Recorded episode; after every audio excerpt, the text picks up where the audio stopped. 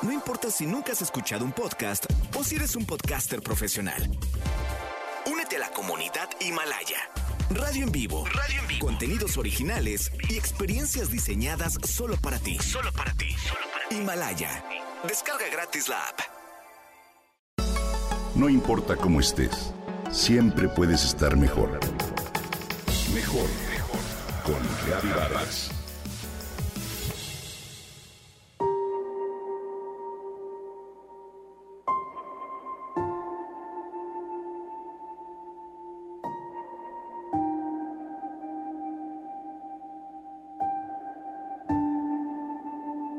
No pensé que jamás volvería a verlo. Dice Joana luego de que le avisa su mamá que su padre, después de dos días internado en el hospital, acababa de fallecer por COVID.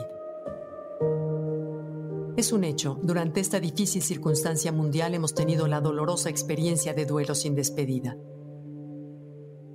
La pandemia ha impedido que miles de personas puedan velar o sepultar a sus familiares y por eso es necesario encontrar nuevas formas de decir adiós.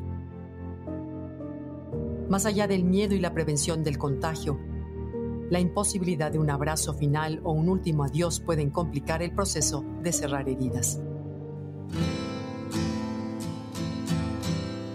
Hablar de duelo es hablar de perder a un ser querido y en ello cerrar ciclos es una parte indispensable para empezar a rehacer la vida de quien se afectó con la pérdida. Cerrar el ciclo es literalmente darle gracias a la vida por ese ser amado que nos ha prestado durante tiempo.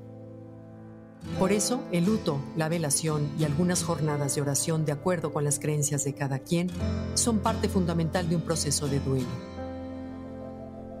Es muy importante tener ese tiempo para poder expresar dolor y todos esos sentimientos que nos genera la pérdida.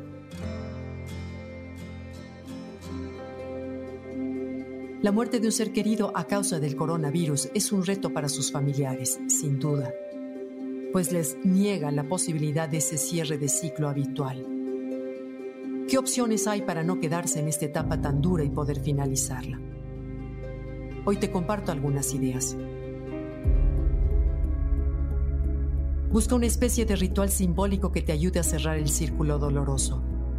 Prende una veladora junto a su foto o medita un rato Despídete de forma amorosa. Date un espacio y tiempo para recordarlo. Escucha quizá la música que tanto le gustaba o llénate de gratitud por todo lo que te dio. No te centres en el final únicamente, también visualiza todo el desarrollo de su vida y desde la gratitud conéctate con él o con ella. Prepara un día la comida que tanto le gustaba o mira las películas que disfrutaba. Acude de forma responsable y con sana distancia a algún lugar al que hayan ido juntos. Sobre todo concéntrate en la experiencia de haberlo tenido, de la forma en la que contribuyó al bienestar de tu familia, pues en la medida en la que te enfoques en esos elementos positivos, será más sencillo procesar el duelo.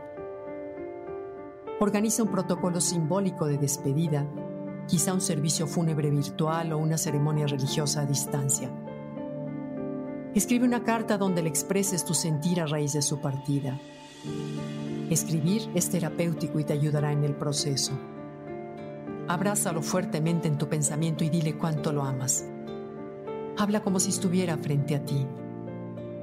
Acércate a lecturas que te orienten al respecto.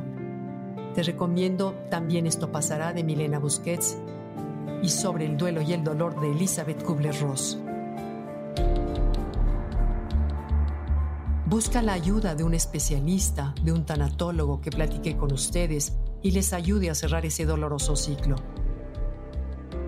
Si no damos espacio para vivirlo, podemos llegar a enfermarnos. Por eso mismo, no lo disfraces, no lo ocultes, déjate quebrar por un periodo específico porque es necesario.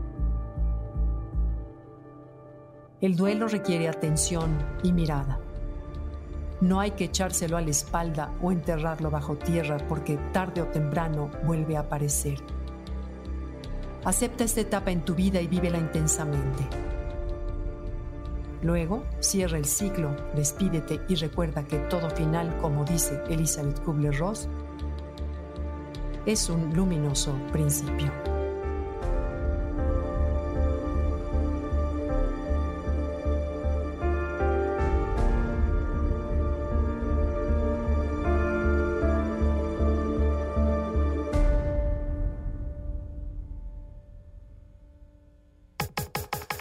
Comenta y comparte a través de Twitter.